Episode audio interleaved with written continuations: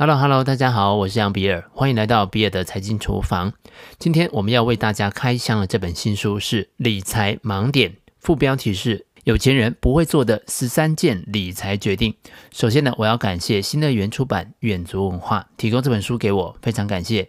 前几天我在写跟劳保相关的题目的时候啊，突然想起自己出社会工作也已经快二十年了。除了最前面的半年以外啊，几乎全部的时间都是在金融业。想起来啊，还真的是蛮可怕的啊。这个二十年时间呢，一眨眼就过了啊。没错哈，我国小毕业的时候就出来上班了哈。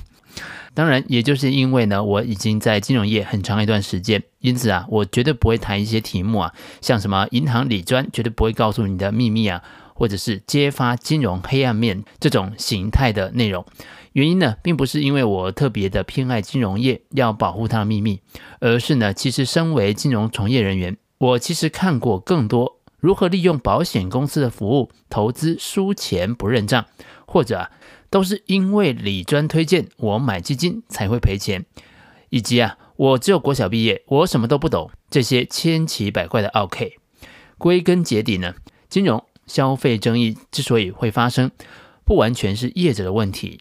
扪心自问，当我们在追求投资报酬的同时，你是否将主控权全部都交给别人呢？借以有一个可以推卸责任的对象。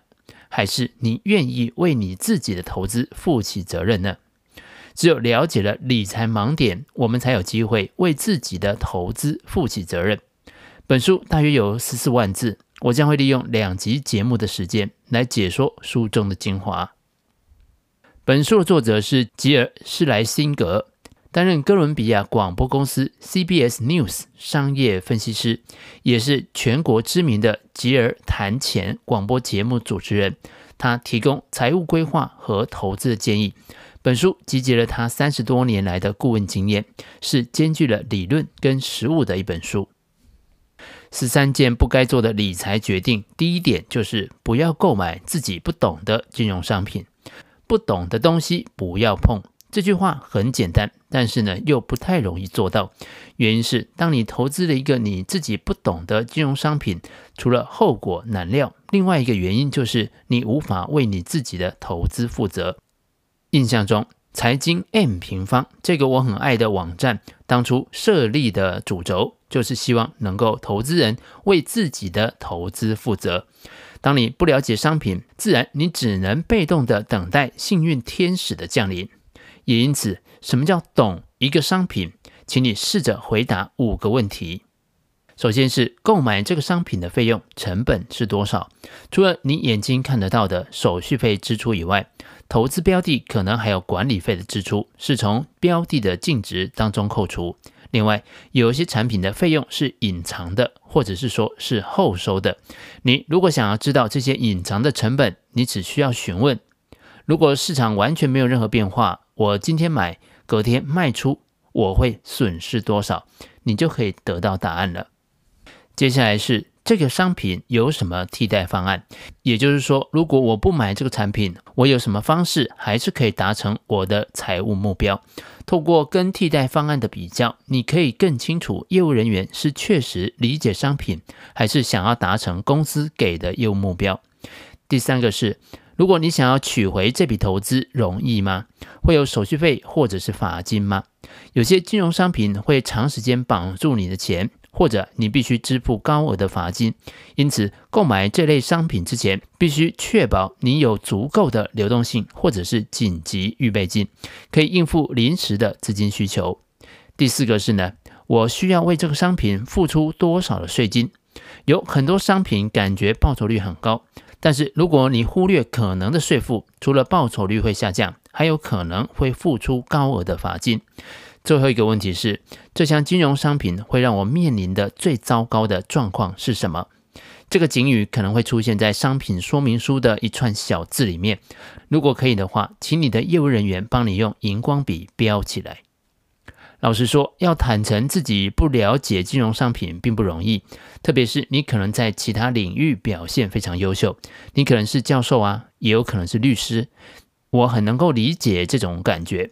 然而，你也可以想想，是坦然面对自己不了解比较好呢，还是要等到闯下了大祸才来收拾残局比较好呢？第二件不该做的理财决定是听取错误的财务建议。这点主要是针对美国财务顾问制度而来，在台湾从来就没有人为了专业的财务建议而付费过。也因此，其实所有提供财务建议的从业人员都存在着跟客户的利益冲突，因为理财人员是无法透过顾问服务收费的，都是从商品销售来收费，因此很难判断是否以客户的利益为优先。如果你是小资族，或许啊，透过网络追踪一些你认同的理财达人，有些问题可以跟他们做讨论。但是啊，如果你已经是一家上柜企业规模的财富水平，找会计师事务所虽然要负担高额的顾问费用，但应该会是正规的做法，不要听信旁门左道。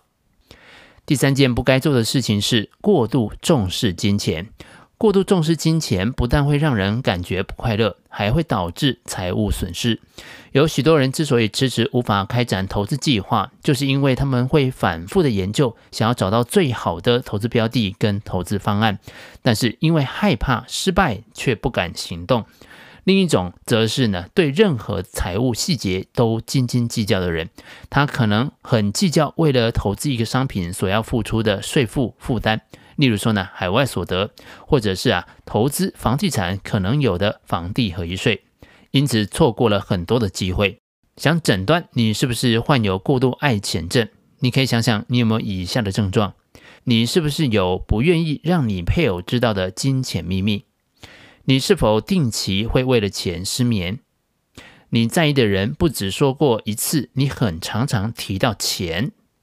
在财务方面，你表现出完美主义者的姿态，一定要跟所有的专家讨论之后，了解全部的细节才会做投资。你是否不断拿自己跟其他人的财务状况来做比较？如果有以上的情况啊，代表你的症状不轻啊，满脑袋都是钱的代价超过你的想象。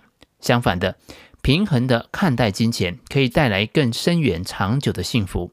最棒的金钱的数量。就是够用的钱，也就是说啊，钱够用就可以了。这集节目当中最后一个不该做的事情是，该租房子的时候却买房子。台湾人很爱买房子，是出了名的。我看书里的美国人似乎也很爱买房子。我以前有一位客户在阳明山的八烟温泉旁边有一间温泉套房，我很好奇他为什么会买这间套房。他就说啊，他很喜欢泡汤啊。当时呢，就想说，想要泡汤的时候啊，就可以来这里泡。那到底他泡过几次呢？哎，其实也没几次，好吧。显然呢、这种梦啊，全世界的人都一样。尤其呢，老夫老妻老是想要住在海边买的度假小屋，千万别做这种事情。多留点现金，住在离大医院方便一点的地方，会更加没有烦恼。在本集的节目当中，我们探讨了书中的四个重点内容，分别是购买自己不懂的金融商品、听取了错误的财务建议、过度重视金钱，以及该租房子的时候却买房子。在下一集的节目当中，我们将继续为您解说其他的精华内容。以上就是比尔的财经厨房想要提供给你的，让我们一起轻松活好每一天。我们下次见，拜拜。